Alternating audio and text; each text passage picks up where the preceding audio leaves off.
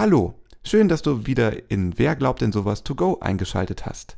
Der kurze, knackige Snack-Podcast, falls die Zeit mal nicht für die Gesamtepisode reicht. Heute geht es darum, wie ich meine eigenen Werte herausfinde. Klaus berichtet von seinen Begegnungen mit Gott und trotz einiger schlimmer Erfahrungen weiß er, dass Gott zu ihm hält. Wir wünschen dir viel Spaß. Wir werden uns ja heute mit einem Thema beschäftigen, was dir auch besonders am Herzen liegt, nämlich die Frage, was wird mir gerecht? Und vielleicht ist es ganz spannend, da vielleicht erstmal so an die Anfänge zu schauen von dir. Du hast ja auch einiges schon erlebt. Du guckst ja auf auch einen, doch einen guten Erfahrungsschatz an Leben zurück. Mhm. Und ähm, vielleicht ist es ganz gut, wenn wir uns auch um die Frage kümmern, wie man denn jetzt überhaupt diesen Weg zur Gerechtigkeit findet. Mhm. Das ist ja so eine erste mhm. Frage, die man sich so stellen könnte. Wie komme ich denn überhaupt daran, was meine Werte überhaupt sind? Man kann ja immer ganz schnell sagen, meine Werte sind das und das und das, aber dahin zu kommen, die Genese von dem Ganzen, das ist ja schon etwas Anspruchsvolles. Und vielleicht magst du uns einfach mal etwas erzählen, wie das bei dir so gewesen ist, wie du diesen Weg auch zu deinem Beruf gefunden hast und wie auch der Glaube da so mit reinspielt. Mhm. Ja, ja, richtig. Die, der Glaube ist dann nämlich auch, sage ich mal, der erste Anknüpfungspunkt gewesen. Denn ich hatte nicht äh, im dritten Lebensjahr schon die Absicht, irgendwie Jurist zu werden. Dann würde auch irgendwas nicht stimmen, würde ich sagen.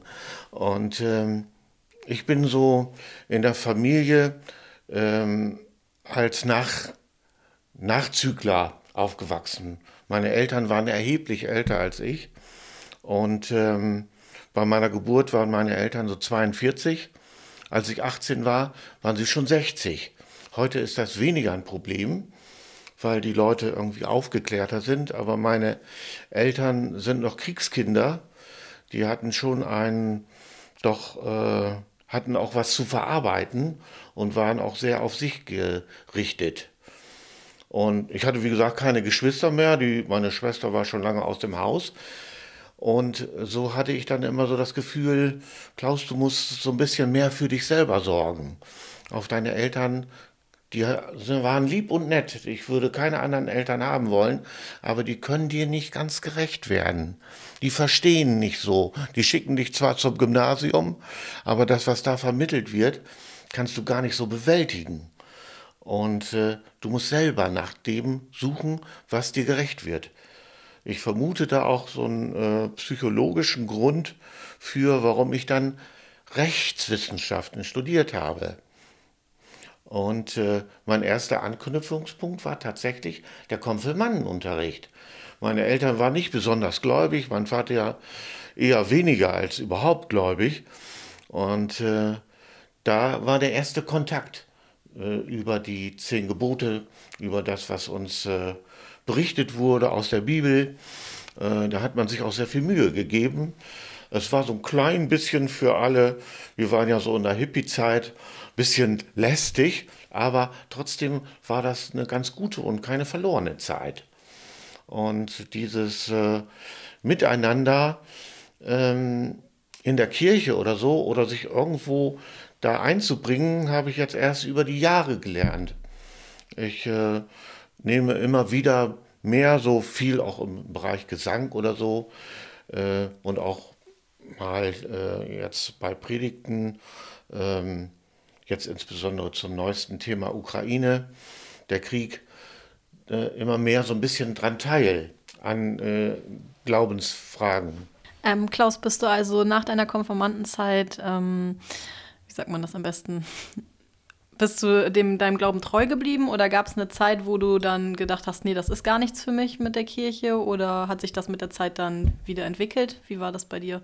Ja, ich habe äh, eher so ein bisschen so ein eigenes Zielgespräch mit, mit dem Herrgott. Das drückt sich auch durch meine Gebete aus. Ich bin oft auch in schwere Situationen gekommen, zum Beispiel als mein erstes Kind geboren wird. Das ist ein schönes Beispiel. Meine Ehefrau war auch schon älteren Datums, als wir Eltern wurden. Und ich war ja auch 29, 30 etwa. Sie sogar noch drei Jahre älter als ich. Und äh, ähm, ja, der Zeitpunkt kam, wo sie wie es in der Bibel steht, niederkommen sollte. Aber das Baby wollte noch nicht auf die Welt.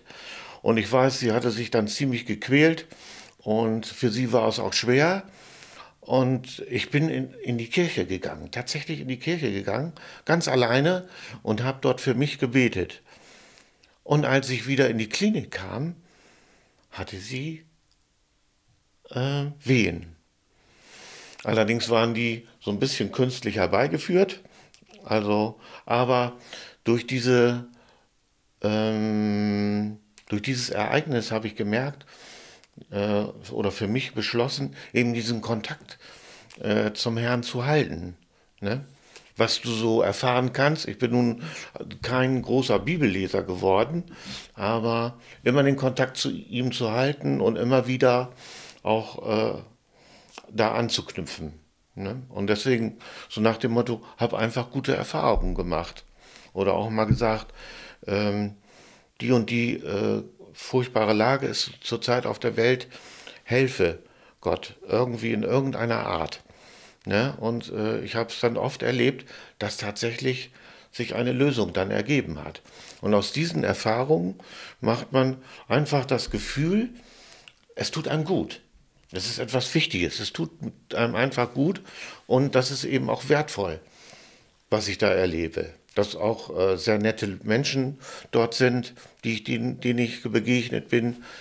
Äh, manchmal ganz anders, als ich sie im Berufsverkehr oder in meiner Berufszeit erlebe. Da wird nur mit Ellenbogen gekämpft und auch Kollege gegen Kollege. Und das ist ja doch in erholsamer, guter Form in der Kirche ein bisschen anders. Ne? Werte vertrittst du ja dann auch vor Gericht. Ne? Und ähm, wie bist du denn Rechtsanwalt geworden? Also was war so da der Weg? Wann hast du dich entschieden, genau diesen Weg einzugehen? Das ist ja auch ein sehr umfangreiches Studium, auch sehr arbeitsreich. Ähm, wo hast du für dich in deinem Leben gemerkt, so, da, ich möchte Rechtsanwalt werden? Das ist auch ein wichtiger Punkt. Ihr werdet es nicht glauben, aber nach dem Examen, ich musste zwei Examen machen, musste auch eins wiederholen, kommt, kommt mal vor, und diese juristischen Examen sind ziemlich übel.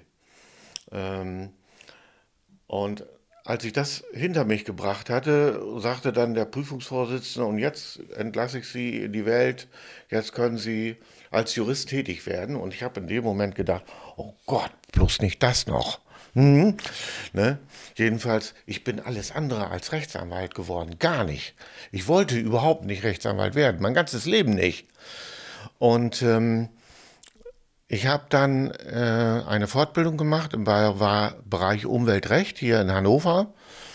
Ein Jahr ging das vom Arbeitsamt. Man suchte damals sogenannte Umweltschutzbeauftragte in den Gemeinden. Und das habe ich zehn Jahre lang gemacht. Und hatte dann natürlich auch mehr mit Recht zu tun, als man sich vorstellen kann. Und als meine Frau verstarb, gab es da so einen Cut und äh, ich musste mich mehr um die Kinder kümmern. Die waren ja damals drei und acht Jahre alt. Da äh, habe ich mir dann auch gesagt, ja, du kannst doch auch Rechtsanwalt werden. Du kannst ja auch selbstständig dich machen. Da war die Zeit da dafür. Da sagte ich, das will ich für mich nochmal ausprobieren. Ne? Das bin ich mir irgendwie noch schuldig. Ne? Und das habe ich dann auch gemacht und ich hatte kein Geld, kein gar nichts, kein, keine Beziehung, sein überhaupt nichts, sondern habe das so irgendwie aus dem Boden rausgestampft. Das ist ja auch ein mutiger Schritt, das dann genau in dieser Situation zu machen. Hat dir da Gott geholfen, ähm, dass du dich getraut hast, das zu machen? Oder? Ja, ich denke mir, er hat mir das Gefühl gegeben, das kannst du jetzt wagen, das versuch mal. Ähm, denn es war auch so, ich bin ein Mensch, der man sieht es mir nicht so an, der auch viel unter Ängsten im Leben gelitten hat. Mhm. Und die Ängste haben mir viel versperrt im Leben. Das haben mir das Leben, denn ich hatte ja die Ängste selber, kann da keinen anderen für verantwortlich machen. Und seitdem ich äh, Rechtsanwalt bin, bin ich frei. Ich bin zwar für alles verantwortlich. Wenn ich irgendwas verkehrt mache, trifft mich die, äh, die Keule sofort.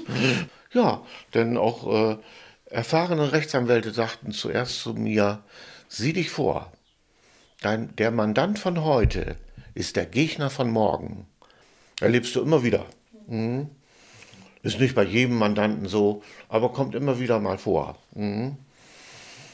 Naja, aber du hast schon recht. Ich sagte, ich versuche es einfach.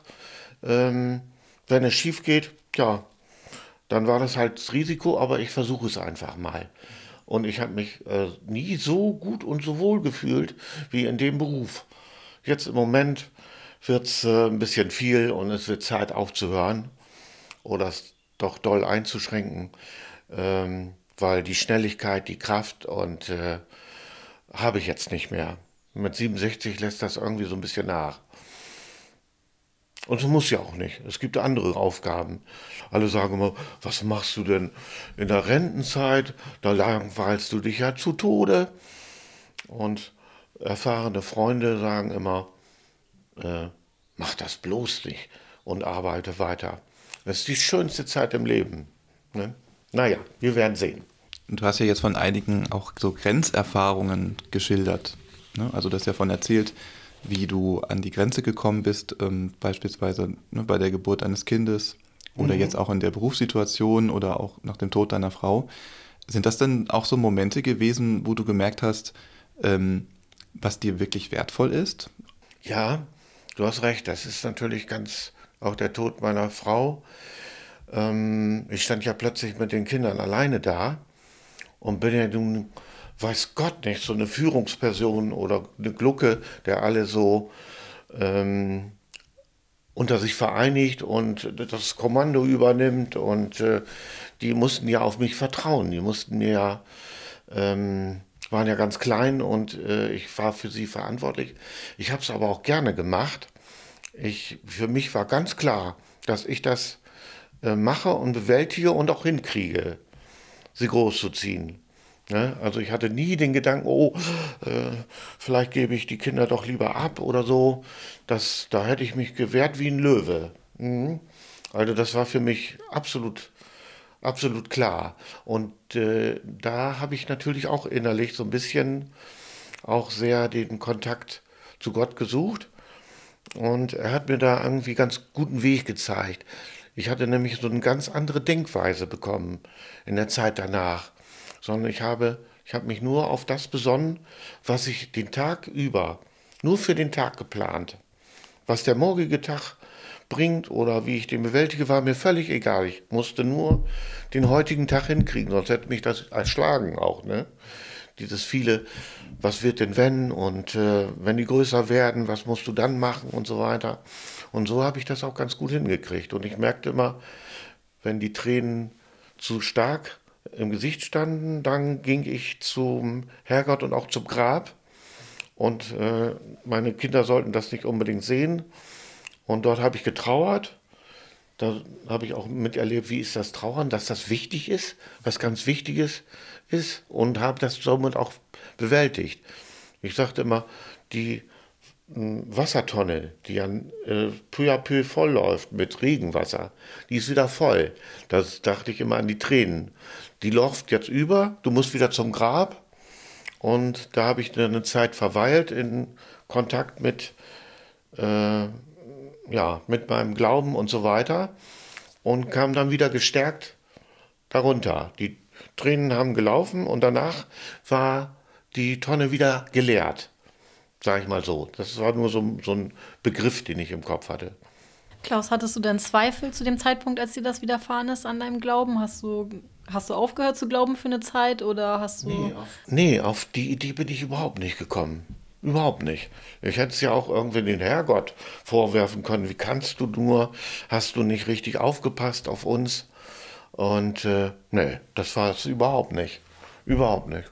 Das habe ich da gar nicht mit in Verbindung gebracht. Danke, dass du unseren Podcast hörst. Bleibe mit uns in Kontakt. Folge unserem Instagram-Account Wer glaubt denn sowas? Dort erhältst du alle neuen Infos und kannst mit uns ins Gespräch kommen. Bewerte uns bei Spotify oder Apple Podcast. Teile die Folge in deinen Social Media Netzwerken. Erzähle deinen Freundinnen und Freunden davon, deiner Familie oder deinen Nachbarinnen und Nachbarn. Nutze eine Podcast-App auf deinem Smartphone und abonniere unseren Podcast. Dann kannst du nichts verpassen. Bei Fragen kannst du dich gerne bei uns melden. Alle Infos erhältst du auch in den Show Notes. Wir freuen uns, dass du dabei bist und unsere Arbeit unterstützt. In einigen Tagen erscheint dann der nächste Teil unseres To-Go-Podcasts. Wir wünschen dir eine gute Zeit. Bis dahin. Tschüss.